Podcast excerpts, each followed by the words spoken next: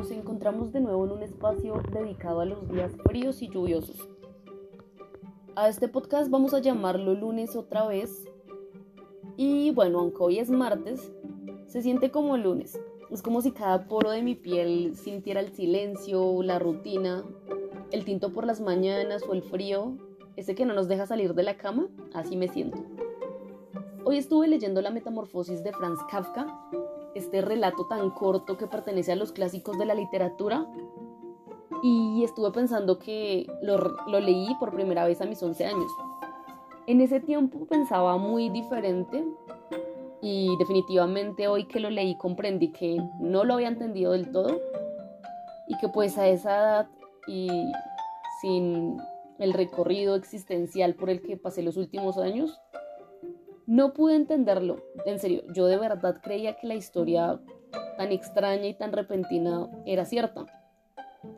Pensé que si ocurría en la literatura, ¿por qué no podría ocurrir en la verdad? Me imaginé incluso a Gregor Samsa despertando, convertido en un monstruo, en un animal, de una mañana a otra. Y eso me hizo entender una cosa que tal vez sí conservo en la actualidad y que quisiera seguir pensando. Y es que me convencí a mí misma de que todo en absoluto era posible, que una mañana me despertaría y que el mundo habría cambiado, que todo drásticamente se había convertido en lo que yo deseaba o en una pesadilla por completo. Ay, pero bueno, esas son solo vacilaciones de lunes, ¿no? Por otra parte, eh, y dejando de lado todas estas impresiones tan ilusas que tenía en mis tiempos dorados, vamos a entrar en materia. A propósito de esta lectura, eh, sentí que estuvo súper acorde a este martes post-festivo, porque al final terminé sabiendo que, como cualquier otro lunes de miseria, el aislamiento y la introspección eh, se siente muy en mi piel. Creo que el libro habla de eso, de esa reclusión en la que nos despertamos un día cualquiera en este cuerpo ahogado al que ya no pertenecemos y que no pertenece a ningún lugar y me he quedado pensando como en esa comparación, ¿verdad? En lunes, metamorfosis y mi vida. O bueno, en general, supongo que así es la vida de muchos adultos, de adolescentes, jóvenes, eh, en fin. Y otra vez me fui por las ramas, pero bueno, estaba pensando que todo esto estaba muy acorde, muy acorde a lo que estaba leyendo y es que así nos sentimos los lunes. Creo que nos sentimos como esos bichos raros que nuestra familia y amigos no logran entender. Nos sentimos aislados, solitarios, como unos espíritus que andan en busca de un verdadero tiempo y espacio.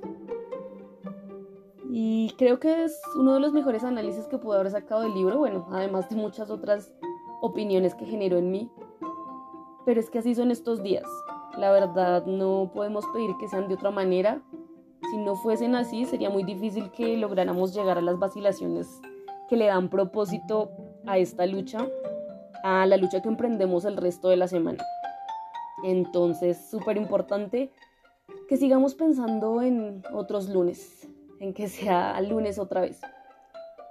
Empezando el mes, les traigo una gran sorpresa. Eh, esta fue como mi vacilación de hoy, para que nos vayamos a dormir como con algo en la cabeza, que si les interesa leer el libro, pues está buenísimo. Es corto, es fácil de entender, es una historia sencilla en medio de toda su complicada trama y es algo que podemos de verdad entender porque es básicamente lo que vivimos a diario.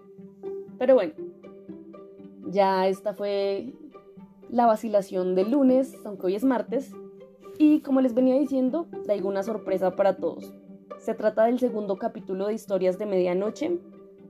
Eh, ya se está cocinando y pues esperemos que pronto tengamos algo que podamos compartir. No siendo más, pues nos escuchamos en otro siguiente.